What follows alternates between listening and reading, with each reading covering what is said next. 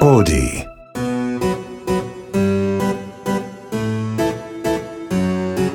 こんにちは劇作家演出家の根本修子です根本修子の秘密のオペラグラス15回目の配信ですこの番組は演劇に関わるスタッフをゲストに意外と知らなかった仕事内容や演劇との出会いなど普段は聞けないディープなお話をこっそりお届けこれを聞けば舞台の見え方がぐっと広がるそんなオペラグラスのような番組です、えー10月にはですね私の誕生日があって34歳になって自分が34歳になるっていうのはあの全然考えてなかった 考えてなかったというか子供の時に思ってる34ってもうかなり大人だと思ってたんですけど割ともう二十歳ぐらいからあの精神性が何も変わらないまんま34になったなっていう印象なので誕生日にあのこう感じたとかいう面白いお話が特に何もないのであの近況っていうのはまたあれなんですよね今この間の多分配信でも言ったんですけど近況で言える仕事が今なくてすごく頑張って働いてるんですけどまだ何も言えない皆さんあのファンをやめないでくださいっていう何にもやってない人って思ってファンをやめないでくださいっていう時期ですあと来年が15周年なので頑張って準備していますという感じなんですけどなので特に一人で喋ることはないので早速ゲストの方をお迎えしたいんですけどこの間のあの振付師の梅坊の野田くんが前に来てくれたんですけど野田くんの次ぐらいに多分演劇を始めてから一番長い付き合いの方が今回もゲストにいらしていてちょっと何を言われるのかすごく怖いんですけどとてもあの私は仲良しだと思っている方が来てくれてるんですけどなんで今回この方をお呼びしたかっていうと私は劇作家演出家でこの「秘密のオペラクラス」をやってるんですけど自分の職業そう劇作家とか演出家の部分を喋ったことがなくって他のあのセクションのスタッフの方をお迎えしていろいろそのお仕事をお聞きしているので演出家の仕事ってそもそも何なんですかっていう質問があの結構届いていまして自分一人で演出家のことを喋るのって結構難しいなと思って演出家ってどういうことをやってるっていうのを実際に演出業をやっている方をゲストに迎えて話したいと思ってこの方をお呼びしましたなのでいつもここで最初に演出家ってこういう職業っていうのを私なりに喋るんですけど今回はなんだ演出家の仕事を一言で言うのすごい難しいんですけどまあ全て舞台上で起こることの全てをジャッジしてる人というか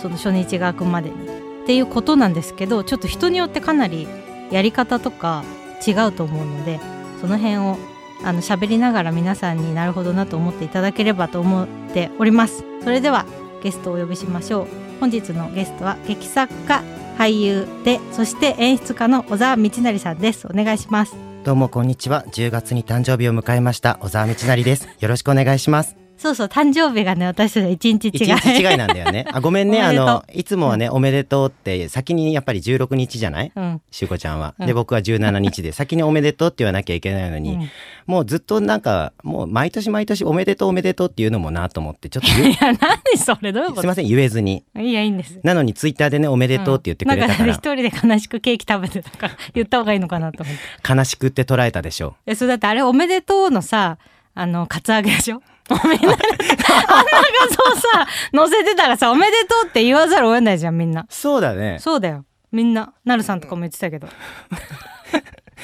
今までで一番多いおめでとうの数をもらったよほ。らあれはすごいよあれだってもう言うもんみんなだって前日にあうのんケーキ屋さん閉まるから買いに行ったんだもんあれいや自分で走って知知らんけどやばいやばい閉まっちゃうと 思って0あ時迎なえるた瞬瞬間間にっにてことかそうなる瞬間にあのケーキはちょっと食べようと思ってたのでなるほどね、はいあのー小沢さんのツイッターにね、うんうんまだ画像残ってると思うんで、見てみぜてくひださいまだ見てない方はそう小沢明治大さんのツイッターで誕生日の日を遡ってください。本当になんか僕は37歳になったんだけどさうん、さっき言ったけどさ34歳とかさもう子供の頃ってさもっと本当になんか もうほんとほんとじじじいだと思ってたのよ、もっと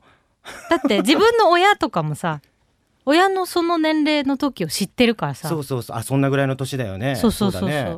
もっとなんかなんだろう大人ってねもうちょっとなんかしょぼしょぼしてんのかなと思ったら全然僕もうキラキラしてます うざどうもこんに ちはキラキラしてる小沢道成ですよろしくお願いします こういう演出家ばっかりじゃないです間違ったかも呼ぶ人 うん間違ってると思う僕間違ってんなと思ってんもん嘘だって演出何演出家の仕事って何って僕も分かんないしいやでもだからいや私もそのわかんわかんないというかうん自分のやり方しかわかんないから、その俳優から見た演出家はいはいはいもわかるじゃんミッチうんが確かに俳優もやってるからで自分で書いてそれを演出するってこともやってるし人の本を演出するのもやってるじゃん、うんだからほらオールマイティーな視点であ視点でねはい、まあちょっと最初にう小沢さん、うんプロフィールご紹介しといていいですか、あどうぞどうぞお願いしますえー小沢さんの演劇プロフィールを簡単にご紹介すると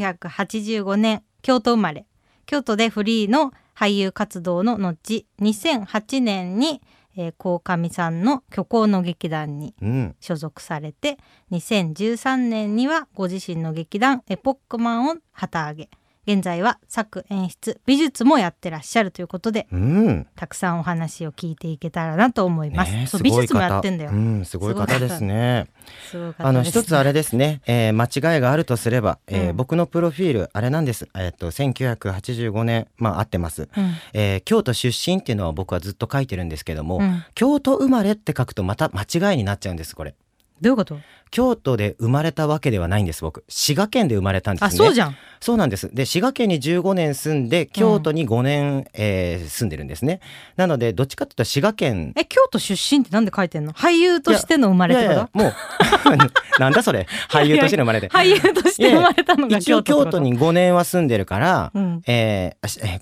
聞いている滋賀県にお住まいの皆様、えー申し訳ございません。えっと、滋賀県出身って書くよりも、京都出身って書いた方が、ちょっとなんか、いいかなって思っうちゃっわた。今もうすっごい敵に回した滋賀 県の人でも滋賀県愛してますよ。 そうですか何のフォローにもなってないね。 私滋賀県でよくスキーやってました知らん。 いやいやいや。あそうそうじゃんそうです。だからね、京都出身っていうのは合ってるんですよ。いやだから京都出身って書いてあるからこれうちのスタッフが京都生まれってここに書いたってことでしょ京都生まれになるとさ、生まれた場所はやっぱり京都じゃないのよ。え出身だってそうでしょ生まれた場所でしょいや、出身は、えー育った場所って考えていいんじゃないのえだってでも滋賀の方が長いじゃ んいや、そうなんだけど。全然滋賀じゃんええ怖ーっ本当1985そうい年、うことはやるんですし滋賀生まれ小沢さん滋賀生まれ、京都でフリーで、うん、俳優活動の後だ。合ってる。いやそうじゃんそっちの方がいいじゃん2箇所入るからあ、そっか、うんどっちも敵に回さずに済むってこといやどっちも的にっていうかさあまず京都に行って京都で俳優活動をしてさらにそこから東京に出てきたんだなっていうさ、ああ、すごい。3都市回ってるね。うん、凱旋公演みたいのがなる3ほつどでなきるるほどあじゃあ今後ちょっとそうしようかうんあの小沢さんねこういう風にねあの人の意見ですぐねそあうの変えていく変えていく変えていくタイプなんであそれがね一つ演出家のいいところかもしれないですよ 一つあでもそれすごい聞きたいのねそうそうそうあるよね意見を俳優ねもねやってるからっていうのもあると思うけど、うん俳優さんの意見をさは取り入れるじゃんいいいですよ喋りましょうよいやいやそのために読んだんです ちょっとその前に、はいなんで演劇の道にまず進んだのかうんっていうのをちょっと私も知らないかも嘘でしょいやでみんなこのさ番組を始めてからさ、うんスタッフさんがなんで演劇と出会ったかとかって知らないなあとそ思れって、はね気になるところだねそうだから毎回すごい面白いの俳優さんとかはねまあやっぱり誰かを目指してとかスターになりたかったとかまあねあでもほら面白きいっかけがさあるじゃん何で始めたとかさねえ他のねインタビューとかいろいろなところでも聞かれるけどね、うんこれだっていうなんかきっかけっていうのがね毎回違うんだけどえっとね「ガラスの仮面」ももちろん好きだったしその影響、漫画の影響っていうのは大きい子供の時に読んでたそっうてそこうとそう子供の頃に読んでたでもんうん一番大きいのはあれかな、親が演劇好きだったあそからうかうちの父が、うんうんそれでえっとなんだろう「四季のキャッツ」とかさ、うんうんそういうのを子供の頃から見てたわけよ。うんうんうん、で、えー16歳の頃かうんに、えっと、僕がもう荒れくれてた時だね人生あれくれてたもう荒時れあんの荒れくれてた時あるよ僕ピンクの髪型とかにしてた時あるもん えそれ大人になってからも見たことあるよ。ずっと荒れくれてるね、でそういう時期にえっとえ小劇場、うんうん小劇場っていうものがあるぞっていうことをお姉ちゃんから知ってそれは京都時代。そう京都時代でそれで、うあなんかワークショップとか行ってみるかと思って行ったらなんかエチュードっていうのかな、即興で劇をするあれをやらされてというかまあうん面白いなっても思ったんだよね、へーなんかその想像力というかこのこの水はえっとただの水じゃないんです高価な水だと思ってこれを扱ってくださいみたいな、うんあるよねえ何それと思って高価な 水って確そうかにいうなんかちょっと面白かったんですようんうんうんでそれでハマったってことですかね、えー最初何のさワークショップに行ったのえーっとねあ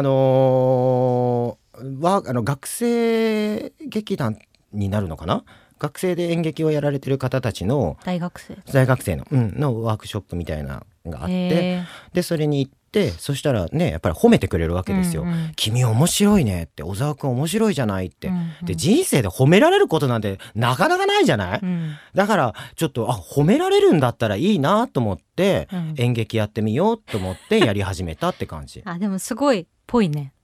あ褒められるってことかそうそうそう褒められて素直にそれをさ受け入れたってことでしょそうそうそうえ何それバカって言いたえい違う僕の違うこと違ういい褒めてるってこと 褒めてる私逆だから性格がえ褒どういうことめられてもなんかこうえなんで褒めてんだろうみたいなあ疑っちゃうんだ疑う信じないんだねそうそうなんか私のどこがいいのとか思うってこと思うかも自分の芝居が面白かったとかさ楽屋にさ来てくれうんうんうんて言われても、信じないのあーまあ人によるんだけどなんて言うんだろうその褒めけなされる方は素直に受け入れられるんだけど、うん褒められるやつを素直に受け止められないみたいなのがいいい時と悪い時があるうーんだからその誰の意見にもぶれないっていう意味ではこうやりたい自分のやりたいことうんがぶれないところはあるけどなんて言うんだろうなんか調子に乗れないみたいなのあるよねうーんいいことは信じないんだ信じなんか裏があると思っちゃうってことあーなんもないよ だ裏からなんか褒めた後になんかなんて言うんだろうすんごい安いギャラでなんか頼もうとしてんの かな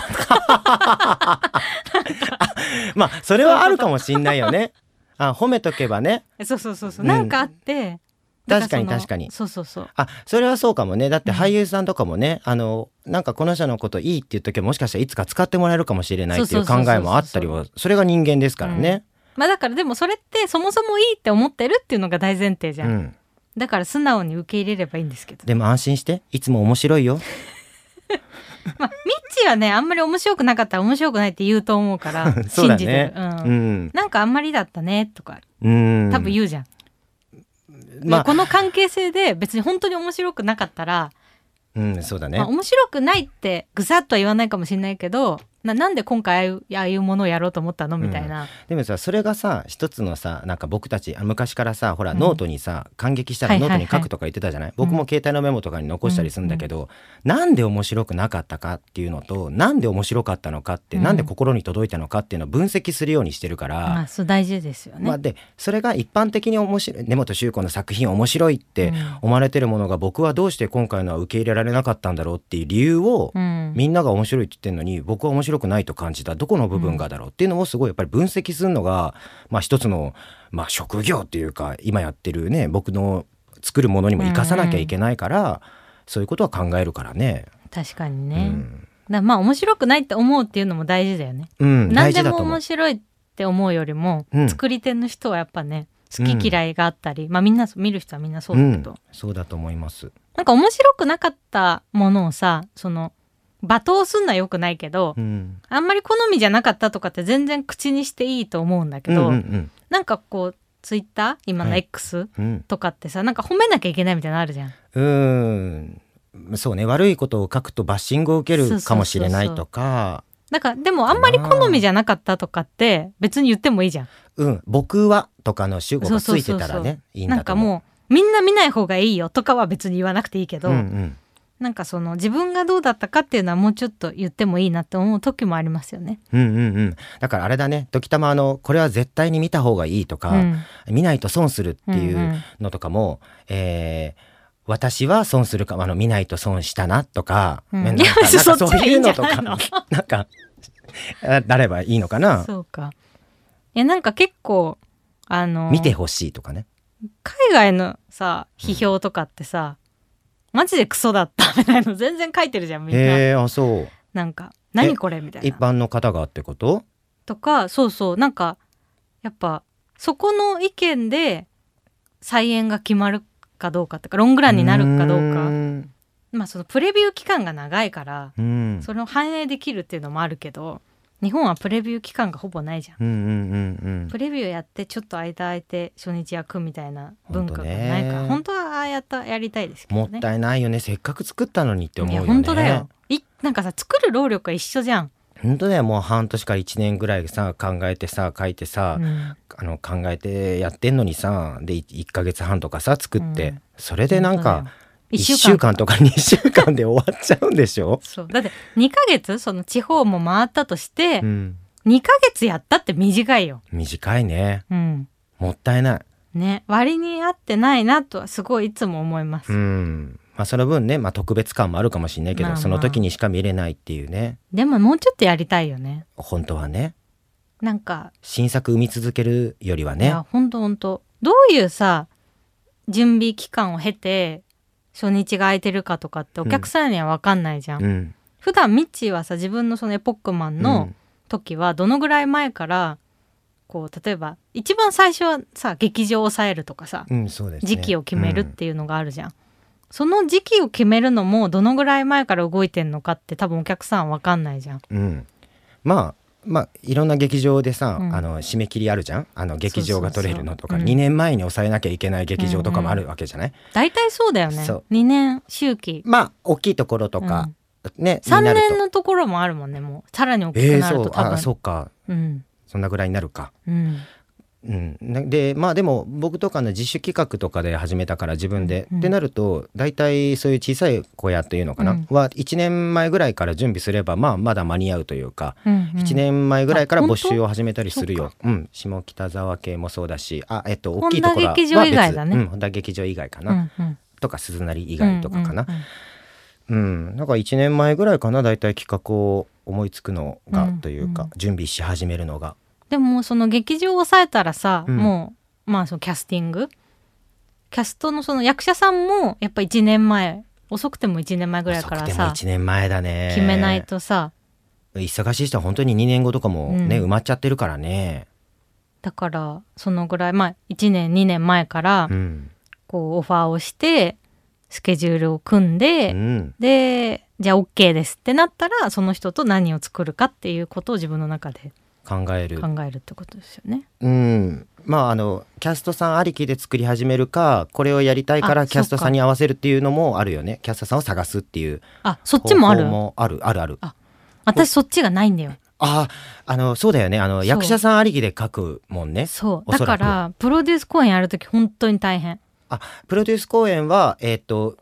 えどういうこと？プロデュース公演の時もそのやり方を貫いてるからうんうんうんプロデューサーが先にキャスティングしなきゃいけないじゃん。はいはいはい。でも私の本がないとやっぱ本読んで決めたい人もいるじゃん。本っていうかんプロそういッうトことか。簡単なプロットまあ簡単なプロットは出す。ここういう役で、うん。こういうこと例えば未知にオファーしたいってなったらこういう全体の流れで小沢さんこういう役でっていうようなことを書いて渡して見てもらうんだけど、例えばミッチーがじゃあそこスケジュールが NG うんでした、ってなったらその役は違う人にオファーするわけじゃん。うっん。てなったらちょっとプロットも変わんのよ私のそう中だで。ね。だからもう変わっちゃね決まるまで何回も書き直すからこの人がダメでしたって帰ってきたらもう一回プロット書き直してじゃあこれでこの人に言ってくださいみたいなのを何ターンもプロデューサーとやるかうらわ大変すごい大変だと思うプロデュ本ーサ当ーにはあのプロットってさ、うんあの企画書もそうだけど企画書プロットって僕なんかただのように扱われてんのすごい嫌だなっていやそうだよあ思っれをちゃうの書くあの料金も発生しないとおかしい。ああれ結構一番大事な、うんあの根本的なところだと思ってんの、うん、構成も大事じゃん執筆で言うと、でミッチーの芝居は特にそうだねああそうプなロのかットなっていうかやっぱそのちょっとこう仕組みもさうんロジカルというあかそうだねに書かれてるからやっぱこうその構成をさ考えるまでがうん時間がかかるだろうなっうてん思う、私もプロットともっとこのプロットと全然変わる可能性ありますって言ってオファーするタイプだからそう2年前2年後の私はこれをやりたくない可能性があるので、あのプロットが嘘かもしれないですって、うん全然プロットじゃないじゃんねもうねそうはいでもそのプロデューサーがそれを OK ってしてくれるとことしかだから仕事してないだからさそれをさ OK するのもまたちょっとどうなんだろうなと思ってるんですよねだからすごいさギャンブルだよねあのあっちがだってさないんだよ本うん、私なんて劇作家じゃなくなってる可能性がありますって3年前に仕事来る時は言ってるもんあの私が劇作家じゃなくなってても怒んないでくださいうんうんとか作風がだってさ変わってるかもしれないね全然変わってるかもしれないじゃん、うんなんかさわかんないけどそうだよねいなんきなり白塗りっていうバいーやジそうョンそうはああるるかかももしれないじゃん、んだそういうなんかなっててもねうんだから宝飾時計の時はさすごい早かったから、うんそれめっちゃ言ったの、うんもう全然作風変わってる可能性ありますってでも変わってなかったでしょむしろなんか僕いやあのみんなそう宝飾時計は戻ったというかいやそうそうだ、ね、感で覚あるよもだから戻ってんじゃんあまあ戻った変わって変るわけど ってんのよそれは人だからしょうがないよねそうそうそうだけどそのでも、まあ、根本修子の新作であればっていうさ信じてくれてるうんうん部分がこっちもプレッシャーだし向こうもギャンブルだよね、うんうんどういう話が来るかわかんうない、んまあでそれもちろんそのプロットと全然変わっちゃったことはないですようんだけどそのオチに向かう部分がさまあそりゃ変わるよ変わるとか書いてたら変わるもん、そうそう設定が変わっちゃったことはないけどうん、そうそうで一応ねそういうのは保険で言ってる本当にねプロットね出して出してっていろいろ言われるんだけどどねのぐらい書いてる最初にものによると思うそのものによるね本当にものによる、えっと A434 ページぐらいになる場合もあるし、A41 枚一枚で終わる可能性もあるしだ、って自分のさ企画の時でさ気心の知れた役者さんにお願いする時はさ A41 枚でもさまあ会って説明したりもできるじゃん、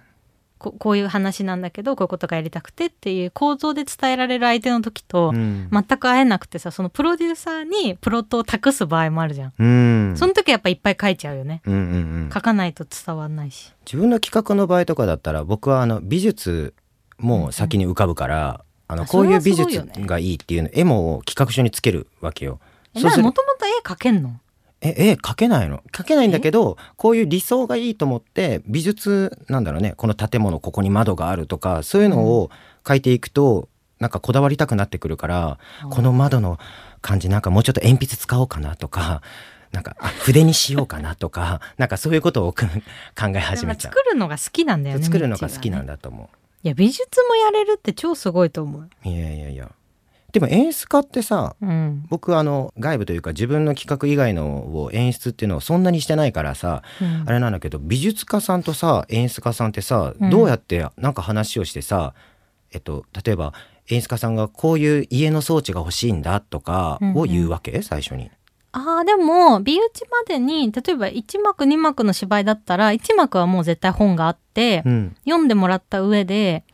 えっと、仕掛け的なこと、うんこっから人が出てきたいとか、まあ、例えば今回はパネルは立てたくないうんっていうのが前提にあると思ってプランを考えてほしいとかうん、抽象なのあかの具象なのかそうそうそうそうっていうことを決めるんだ。とかまあなんかその置く家具の年代感うんとかこういう感じの雰囲気のうんうんうんものにしたいとか、その理想をポンポンポンポン伝えてで34パターン模型が出てきてうん、どれがえーすごい、いいですかみたいになってで美術家の一押しはこれみたいなうんのがそうですね宝飾時最新のやつだと宝飾時計の時も4パターンぐらい最初にあってうーんで、まあ、武漢とかみんな含めていいとこ悪いとここれだとこういうことはできるけどこれができないねとかなるほど。で予算にはめつつ何パターンか考えてうんでも全員一致であれになったかなうんうん全面鏡っていうプランも立ててきたんだよそうそうももうでえもあの正面時家のがさ美術家さんは誰智之さん友之さん池田さん、うんああすごいね、ちょっと面白いかなと思ってつ って全面鏡でやっそてうそうそうこれ全部鏡でってう言って、ん全面鏡はもう僕蜷川さんの演出以降見てない気がすそるのな全面って言ってもなんだろうその最初のさシーンが楽屋だったから、うんそのあーそういう意味楽で屋で鏡前っていうのを、はい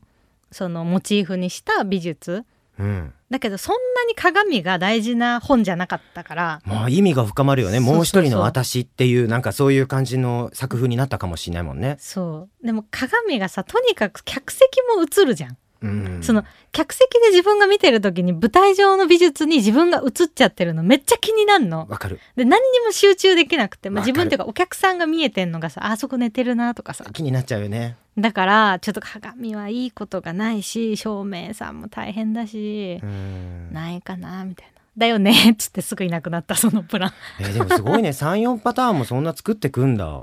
あでも私はだから大きい劇場の時は池田さんとしかやってないから、うんうん他の美術家さんわかんないけどだからあのあじゃあキエちゃうんんうんとかは、あのまあでもキエちゃんと一緒にやってるのはさ自分の劇団だったり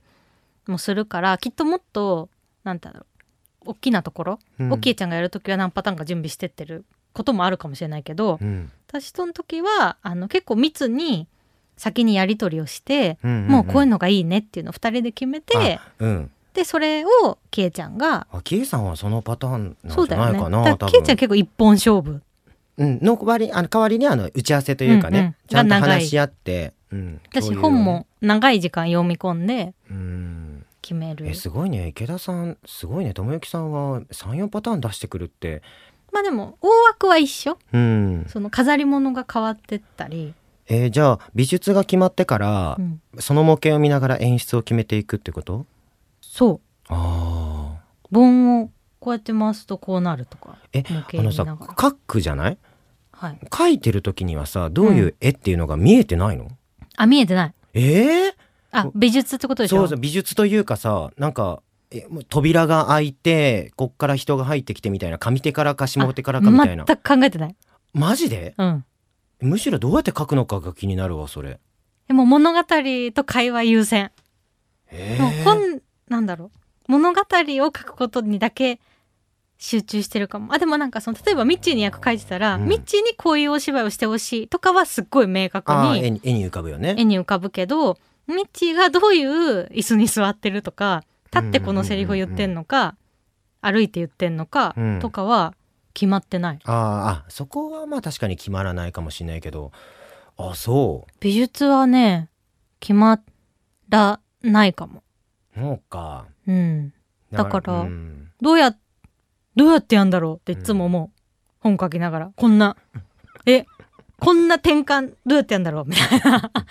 から結構無理難題をうん演出家、自分も、あの、作演出がセットじゃん。うん我々は。はいその、だからその演出家であるネモ集に無理難題を振ろうと思って書いてるうーんかも。めっちなゃんかか、っこいい言い方したねいやでもなんか、そうしないと、やりやすいように書いちゃうとさ、うんあんまこう演出家の方の私が苦労しないから。なるほどそうそうそうそう。僕の場合はもう本当に演出ありきで描いてるからあでもミッチは演出家だよね。なんだと思う、うんのためにだから言葉を書き起こしてる感じというか、うんうんうん。でもそんな都合よくさこの絵にしたいからこう都合いい言葉をしようとかはやんないよ、うんうんうんうんここにはあくまでも感情が必要だからそこの感情に行くにはどういう障害があってどういうことを抱けば人物はいいだろうっていう俳優目線で書いたりもするから、そこは俳優だからできるところだよね。うんでこのぐらいのタイミングでお客さんきっと飽きちゃうだろうからここら辺でバーンっていう何かが欲しいとかも脚本の時点でうんうんだから模型見ながら書いてるから、うんうん上手側から何かがバーンってきてほしいっていうのを考え続ける みたいなあ、だからそれは全然違う。全然違うだろそううだねっよて思った今聞模いてて型ないもん書いてる時に。ねうん。え今僕あの新しい新作をねあの、うん僕のやつじゃないやつなんだけど書いてんだけど上手からなんかあんの。上手からじ ゃないよあの脚本だけなのよそれは脚あ本、だけなのえー、そう、え、その仕事の受け方もありなの、ミッチーは。ありあのあちらへのえ熱量しであすごい本当にあの上から。 熱量もう本当に熱量次第でもやっそぱうりだよもね。ううん絶対小沢さんの本がいいんですっていう。とかなんかこういうこといや小沢さんの本がいいんですっていうよりもこういうことがしたいんだっていうプロデューサーさんの熱い思いみたいなのがないとまあね。多くの演劇って多分ねつまらないものになっちゃうと思う。でもね、だなけいどんだよ、ほと んど。ないんだよ。で今受けてるお仕事はもうあるのその熱量というか、それだから僕はやろうと思って決めてんだけどその脚本を書いてる時も僕脚本だけなのに、うんすっごいだからこれどうすんだろう逆に演出の人困らせちゃうかもと思いながらも模型作ってんの今え舞台劇場の模型を。でその劇場え、の美術は違う人なんでしょ美術違う人あでもやっぱそれがそこを考えるところからが脚本作業ってことなんだそうなの僕の中のものこの物語は僕の中でこうなのへ。ーで一番まあたださ美術もさどうなるか分かんないし演出もどうなるか分かんないけど、うんある程度台本に、えー例えばじゃあここで盆が回るとかか、んんんもう書けるじゃない、うんだったら盆舞台にはなるだろうし、うんどうしても譲れないなってこの物語に必要な面白さはきっと盆がずっと回ってることだとか、うんがあるんだったら書いとけばうんあの実現させてくれるかもしれないしね。まあねうん、世予算次第で。予算次第でってことになるだろうけど、うん。うん、だからずっとあるね書いてる時は模型があ、そう。あるすごいね。それ私はないです。え分かりやすいよ目の前に模型の人形とかがいてうん。もう劇場の感じの空間もあってって、あ、なんかセリフでしかな。だから私は割と劇作家なんだと思うん、そうだと思うう。うん。そうだと思うなんか、あの、もう、バーってみんなが喋り出したら、なんだろう、この、人物が喋んなくなっちゃうみたいなことはあんまなくて、頭の中で。喋るスピードに私の手が追いつかなくて、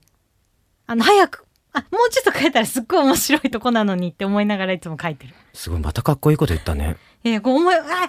ーって追いつかなくて。頭の中で喋んのえ、そうじゃないだってみんなが喋っててさ。えミッチー喋るよだったら喋るミ喋るッチーが喋ってて、なんか、こういうことでキーって怒り出したみたいあ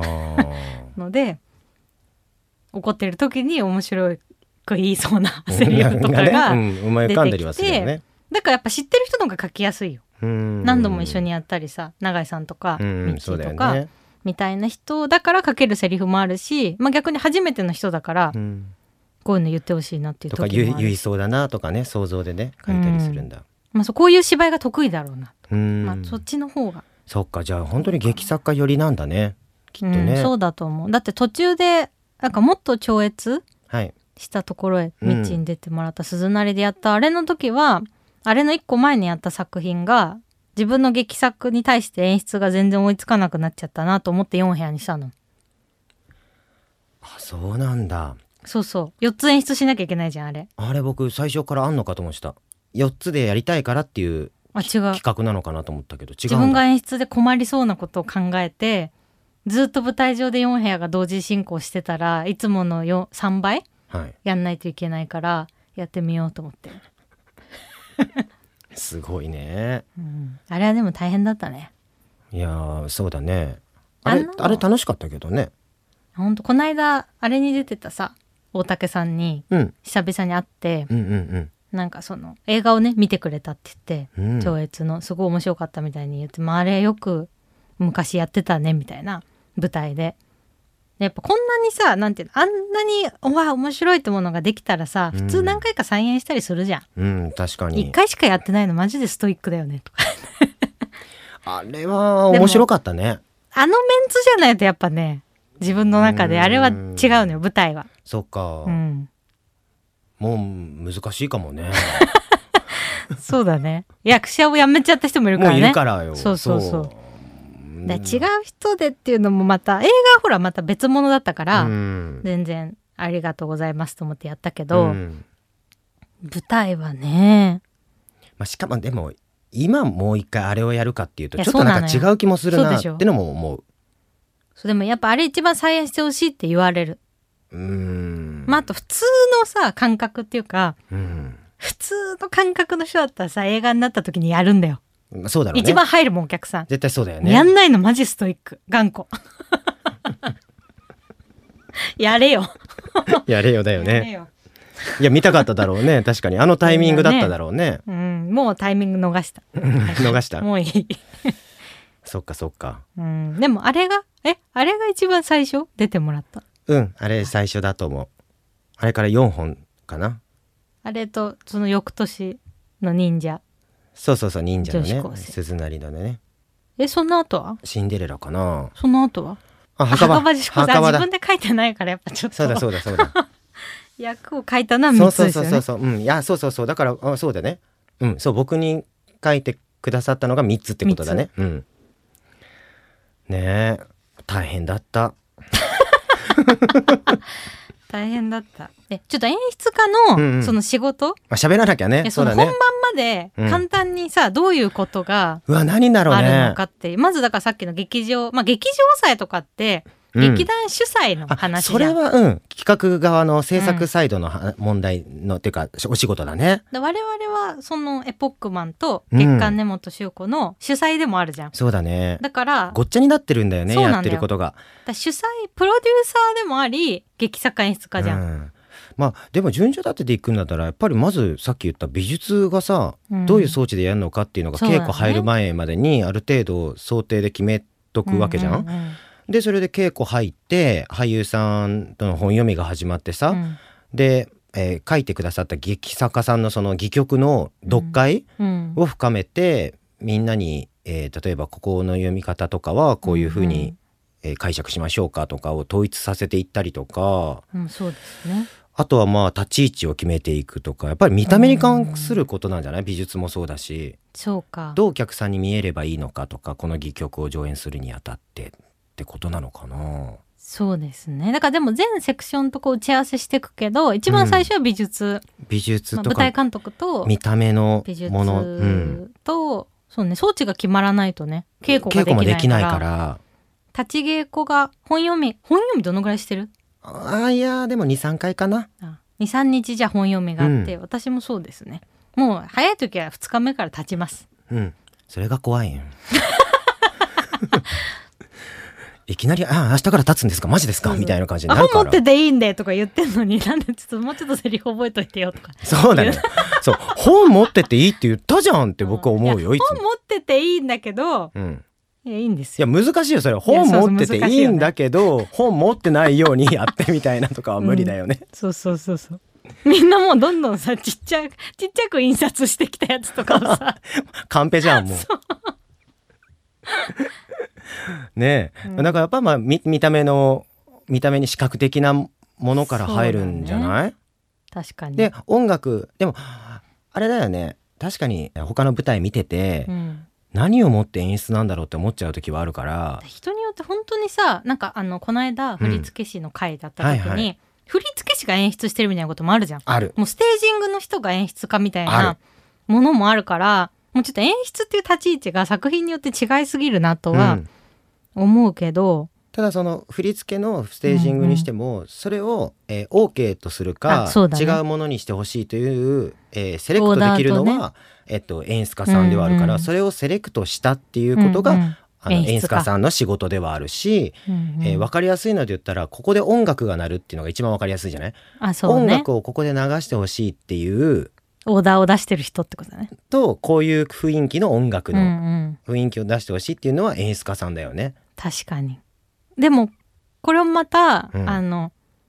例えばじゃあチャランポランタンのはい小春ちゃんとやるときは、稽古場に1ヶ月小春ちゃんがいるから、うんもちろん台本上でここで音楽が入るとかここはこういう感じの曲がいいとか、うん歌詞があるところに関しては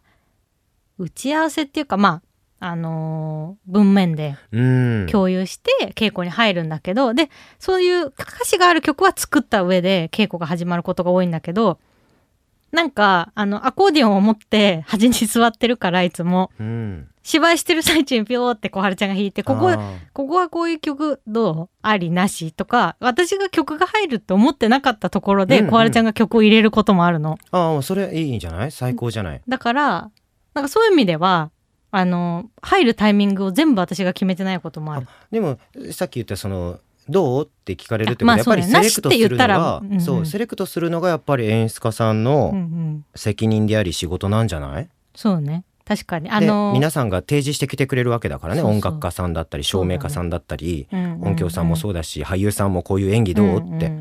それをまあ一つのうんみんなが同じ方向を向いている作品にする役割が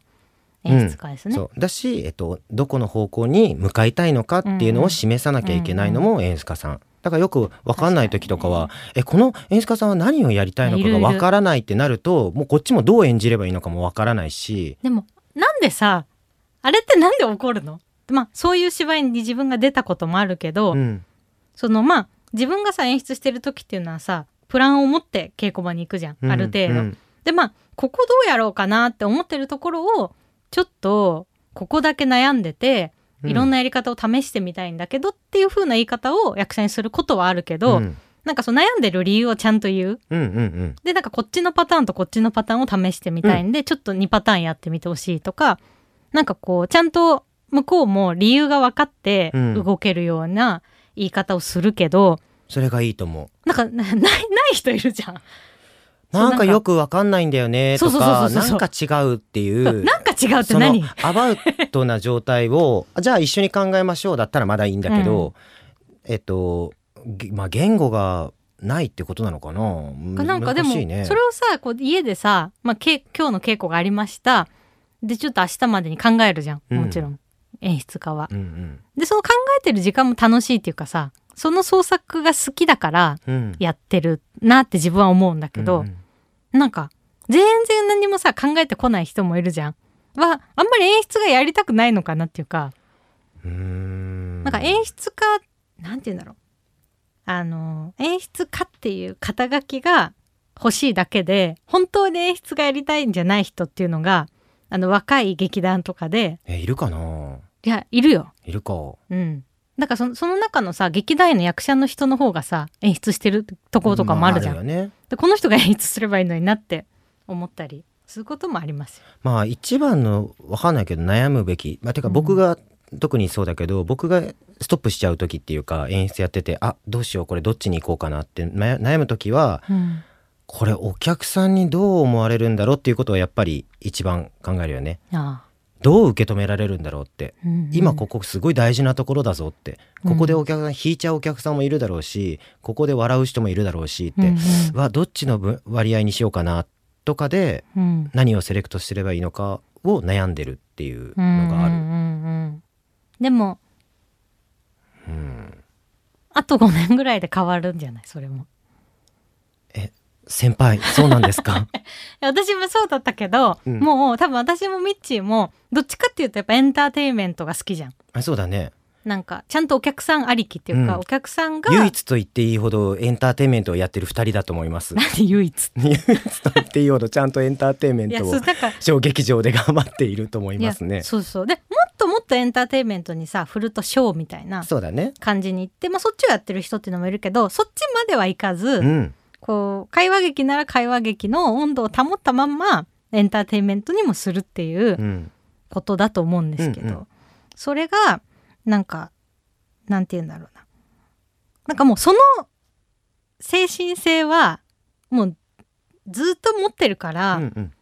悩まなくてもお客さんには届くはもう私が演出してればってあー結構5年ぐらい前から思ってもうどっちの方がとか悩んでたんだけどもう絶対そこは大丈夫だなと思ってうんあのーあんまり考えなくなったあーでも結果そうなってんねだって自分がそういうもんが好きだからうんうんうん見ててなんか自分が面白いなって思う方がよりお客さんには広く届く方を選んでんのかなとはうん思うけどねまあそのまあでも5年ししたら分かんのかもしんないなわかんないけどで未知のが役者だからずっと考え続けちゃいそうだけどな僕死んじゃうまでどっちがいいんだろうってだってより多くの人にさ好かれたいからさいやそこだよね嫌われたくないれもなんあ私別に嫌われてもいいってって思う思うでしょ もうそこなんだよな確かに未知のが愛されたい人間だもうから愛ねされたいでもそういう作作品にもそれが出てるからいいよねだってより多くの人に受け入れられた方がいやそりゃそうですよいっぱい見てもらわないだとから珍しいでも本当にミーハーなのよ本当にミーハーミーハーなのうん僕、でもミーハーさがさあんまりさなんていうのそのあ品が悪いミーハーの方にさ、作品がいかないじゃんあのそれがすごいあなそれはあの本当により多くの人に気になりたいからいわゆるお芝居好きなクロートの人たちっていうのか な、にも気になりたいってなるとミーハーな方に行き過ぎちゃうと、うんえっと、惹かれちゃうからそうだねあはいはいベタな作品ですねうっんうんて言われちゃうから、物語はベタだけどやってる手法としてはうんおしゃれでかっこよくて何か考えさせられる ものっうんていうものだからロンドンが好きなのよ。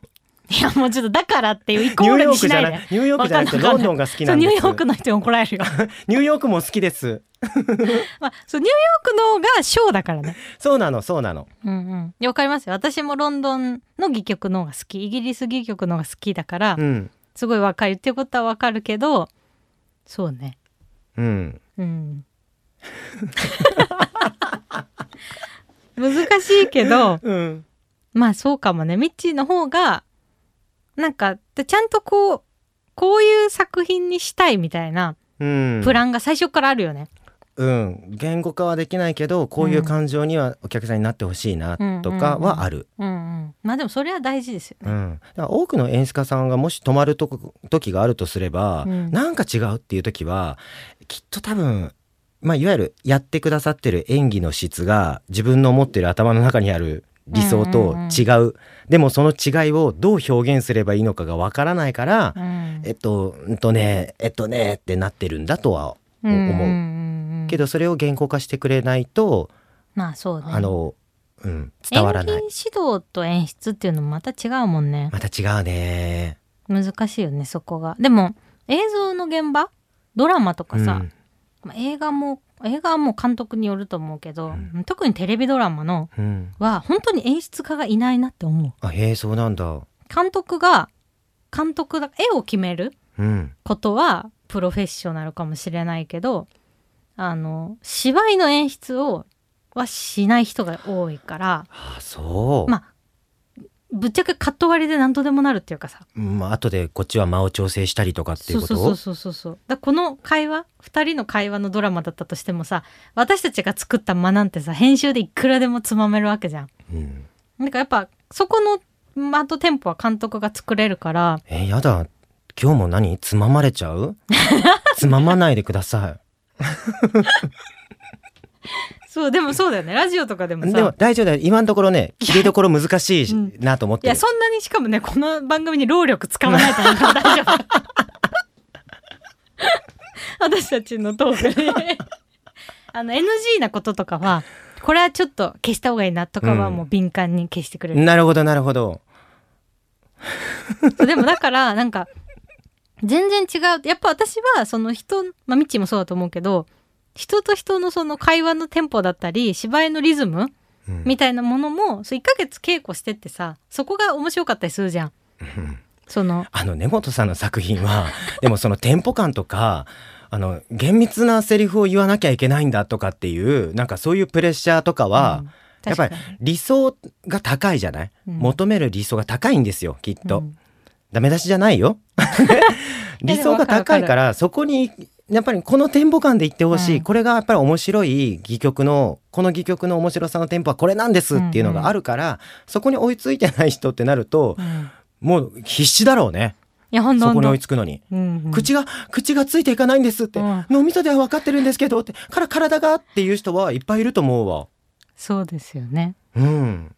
あのそうだと思います もう言葉が出ない。いやでもなんかなんかなんだろうないやあれをやっぱうりんちょっともう若い時にやりすぎちゃったから、うんうんうんうん同じメンツでだからやっぱそういう戯曲を書くようになっちゃったからあ私もおもでもまあ確かに面白いんだけどねそのテンポ感でいくと、だからぱまあ戯曲にもよるけどねこの間のくるみ割り人形とかはさもあ違うんねそうそう確かに全テ然ンポとかそういう系じゃなくてう、テンポなんて一回も言ってないみたいなうん、なんだろ別うにどれだけ個人個人が楽しませるかみたいなそとうそうそうそかそういうことなのかなあれは、まあ生き生き舞台上の人がしてることが大事で、ああなるほどあ今そう言われてみればそうですっていう感じだったけど、まあ、宝飾時計の一幕とかねもう、うんテンポもうびっくりしちゃった 本当にうわーもう皆さん大変だっただろうなーそうっだとて思いもまうすそれだけで拍手をしてるような、うんもうものでしたいや物語も面白かったですいやよいや小池さんが本当小池にさんうん休憩の時にはけてきて「でも私の口どっかに落っこっちゃってなかった」って もう私途中で口今日落っことしてたと思うんだけどって言ってるぐらい本当にこんなに緊張することないってあーで本当にもうムカついたと思うよみんな。あでもそれでも緊張されてるんだねその感じのさ口どっかに誇張しちゃったみたいな感じだとさ、うんすごくなんかあいいポジティブになんかやられてんのかなと思ったけどでまあ変換してくれてたじゃ変ない換してくれてるってポジティこ。ブに とかでもすごかったけどねやっぱ美月いちゃんもやすご小い、池さんすもごかった。よ、すごあれをなんかやっぱりあそれ大きいかもねなんか僕が戻ってきた感じがあるって言ったじゃない、ああでのもそ高う速そう時計は久々にやったのよだ。からそれがさああそうかその手法でやったのも久しぶりってことか、役者さんたちがさそれに応えられる役者さんたちだったんだよきっとそうだから書いちゃったの。ああ大変だ久々にこれは書けるなって思っちゃったから、あん、あなってああなったでもやっぱでもああなったからおやっぱ客席のさカーテンコールの拍手の度合いとかを見ててもやっぱああれなんだなって思うけどもうあれはねちょっともうやっぱ5年に1回ぐらい。えやっぱりいつもよりはすごかった拍手というか全然違ったうん、だしやっぱ一幕の一幕でさどれだけみんながさラフに見れるかっていうかさ楽しんで「あはは」って笑ってたのが、二幕で笑えなくなるじゃん。っうんていうのがやっぱ一幕でどれだけ楽しませるかだからう、んもう、まあ、二幕はさ正直あのもうちょっとひ主人公に絞られていくじゃない話が。うんうんうんうんだからちょっとメモんないでいやちょっと待ってちょっと書いておく一や幕めてで一幕でどれだ本け当こうやってねあ楽の盗んでいくんです小沢さんはしませるか小沢さんの芝居で私と同じ手法が使われてたらあの楽しませるか今そういうことですシリアスねいやそうなんですよだってもうやっぱりパクっていかないとさいやねいやいやいやマジで自分から出てくるもんってないしいい加出てきてよいやで も大体の面白い芝居って大体そうじゃんやっぱり1いやそう幕だでよやっぱりどれだけ楽しいかっていう2幕でシリアスってだから根本さんのものだけじゃないです、 今納得したっていうことです言語化したのがってことよ言語化したのは根本さんですけどそういやでもメモったのは僕だから あ 今のいいさあね理不尽今のちょっとセリフに書きたい感じでしょいや言語化したのはゆ言語化したのは根本さんだけどあのメモったのは僕だからっ本ていう当にあのこれを踏まえた上でもっと超越したところの映画見てみてくださ い小沢さんですあの役あーあもうねそうそうだから僕がさあの言った言葉とか もさ今までの作品そうねに出てきてるから出さ、てる出てるだから著作権で著作権僕にあるからね もそれを面白いと思ったのは私だからほら同じじゃんメモったのは僕だからっていうのと同じだからそうそうそうそうこの言葉に響いたのは僕だからってでいも組み合わせだからうね。またうまいこと言って二人の力があったからできたって か そうそうそううまいこと言うねあ組んみ合たわせだからでも最初にほらその役を舞台上でやったのはミッチーだからさ何客をち席のやっぱこう笑いをょっとやめてよいきなり褒め出 すの怖い怖いそれこそ疑っちゃうよそうそう元に戻っていいですねうだんから一幕でそれがうまくいってないと二幕が長く感じちゃうのよどうしても、うんなるねだからなんかハッとさせる要素を一幕ででもこれが伏線ですせっていう感じで、うん思わない感じでパラパラパラパラってうわまいとくみたいなうん風な手法で芝居をしないとダメだからだからみんななんであんなテンションでやんなきゃいけないのかとかがさうん正直初日役までいつも役者は分かんないんだよねやっててうんしんどいと思うし、ちょっとオーバーすぎないとか思うだろうねやっそうそう稽そう古でお客さんの反応ないいとや本当にだからで別に私もさ特に過剰に笑ったりしないからさそ真剣に見てるからそうなの本当に真剣にスッと見てるのスッといやだって稽古場で身内受けみたいになるのが嫌なのよ、す いやまあならないよ、うん、ならないしでもあるじゃんそういう稽ま古あで場もも確かにな根本さんこう笑ってたら逆に怖怖いでいもしんょなんで笑ってんだろうと思うでしうょん、うんえ何かが間違って笑ってんのかなとかうんいろいろ考えちゃいやだってほら真剣に見ないとさう、うん、何人もが芝居してるわけだからさ、うんそのセリフ言ってない人のとことかも見てるわけじゃん当たり前だいけやもうど本当に緊張感があるんですよやっぱりあのセリフを間違っちゃいけないとかなんかこのテンポで守らなきゃいけないのかなとかまあ面白い本番はねそれがやっぱり面白いからで、うんミスったりするとやっぱりちょっとあなんか思われたんじゃないかなって えどうしよう今日楽屋帰れないとかなんかいろいろ考えちゃうからそんなやめ本当てにそんなことないですよだからなんかいつだっけな数年前ぐらいかななんかね、ちょっとあの出てよってなんかで、うん出てよって言われたのに「嫌だ!」って言ったもんもう怖いから嫌だって もう恐うん怖恐怖って言って。そうでも出るんです よ本当に思わせたらわかんないよ。うん、だからなんかバーってうん。なんか怒るみたいなことのそのさ過激な怖さっていうよりはさもう淡々としたピリピリがあるよねこういうああいう作品やまあ、っスてると、トイックというか、うん、うん。でもなんかそれぐらいでもやっぱりねでそこら辺が劇劇作家なんだなと思うけど、うんやっぱ言葉が大事、ああそうなのかも。うんあなんとかだよ納得っしていうのとなんとかですっていうのだとやっぱもうニュアンスが全然違ってちゃった違うね。その本当にちょっとずつをみんなでみんなでずっとジェンガやってるみたいな、うんうん感じの緊張感が舞台上にある芝居の方が見てても好きなんだよね。だからやっぱりあの演出もやっててさ、うんあのすごいなって思う俳優さんはさ、うんあれだよねあの一言一句 間違わずにっいてやいうそかうそう。自分のものにしてる俳優さんすげえなって本当に思う。だからやっぱ趣里ちゃんしゅりちゃん本当にすごいなっていつも思う。あしゅりちゃんそう本な当んだ。に一言一句間違えないんだよね。すごいね。でもなんか私もハッとする時ある。なんかちょっと別にニュアンスが違ってもいいセリフっていうのはあんのよ自分の中で。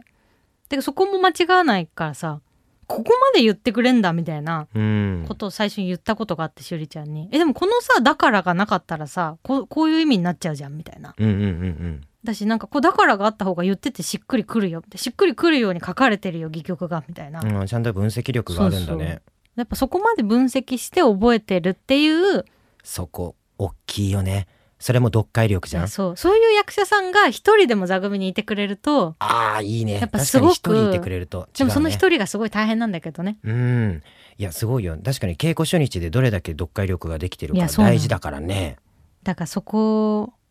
でたまに小沢さんに出てもらわないとえ何これ怖いんだけど目の前で笑顔でそんなこと言われてもうほら終わりにしろってえこんな終わり方怖い次もあるのあ次もあるから次ねもあるんで終わりましょはいそのやめて怖いみたいな私もでもミッチーの芝居のオファー来たら怖くて出ないと思う、うでもそうだともやっぱり理想が高いんですよ、いやそうそうやっぱそこまでいけるかなっていう、うんなんかそれを崩したくないっていうのがあるからこそだけどね、嗯うん、その理想を、そうでも俳優やってて思うこともいっぱいあるから、うんそれはじゃあ次の次の機会にねははいい、じゃああのここまでのゲストは演出家の小沢道内さんでしたありがとうございまあしりたがとうございましたということで「秘密のオペラグラス」15回目のエンディングですえーちょっと喋りすぎてねほぼ1時間ぐらい喋りまして あの皆さんぜひね何かあの家の家事の時間などにとか通勤時間に聞いていただければと思うんですけどやっぱりあの昔から知っているというか、まあ、昔から何度も一緒に作品を作ってるあの演劇の人と会うとまあ今ねお聞きいただいて分かったように結構話尽きないんですよね。やっぱこれぐらいの熱量で演劇が好きであの同じぐらいのこうモチベーションでものを作っていこうと思える人と若い時に出会えていたっていうことがすごく自分は良かったなと思っていてで今ねこ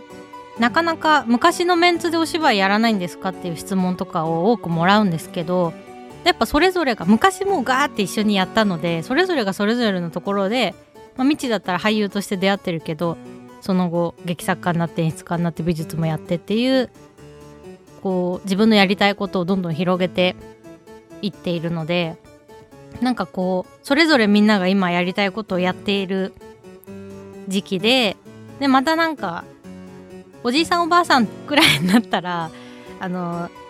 また昔やっていた人で何かやるとかもあのすごくドラマがあって面白いなと勝手に思っております。ということで次回もいろいろお話を伺っていきたいと思います。え私の最近の告知はですね、えっと、YouTube チャンネル月刊根本修子公式 YouTube チャンネルというものができまして、えー月刊根本修子で検索していただければ YouTube が出てくるのでぜひチャンネル登録をしていただけたら嬉しいですそしてまた今後の劇団や個人のお仕事については月刊根本修子公式 X 旧 Twitter をご覧ください番組では皆さんからの質問やメッセージを受け付けていますオーディ根本修子の秘密のオペラグラスのページにあるメッセージフォームからお送りください番組内でメールが採用された方には秘密のオペラグラスオリジナル秘密のステッカーをプレゼントいたします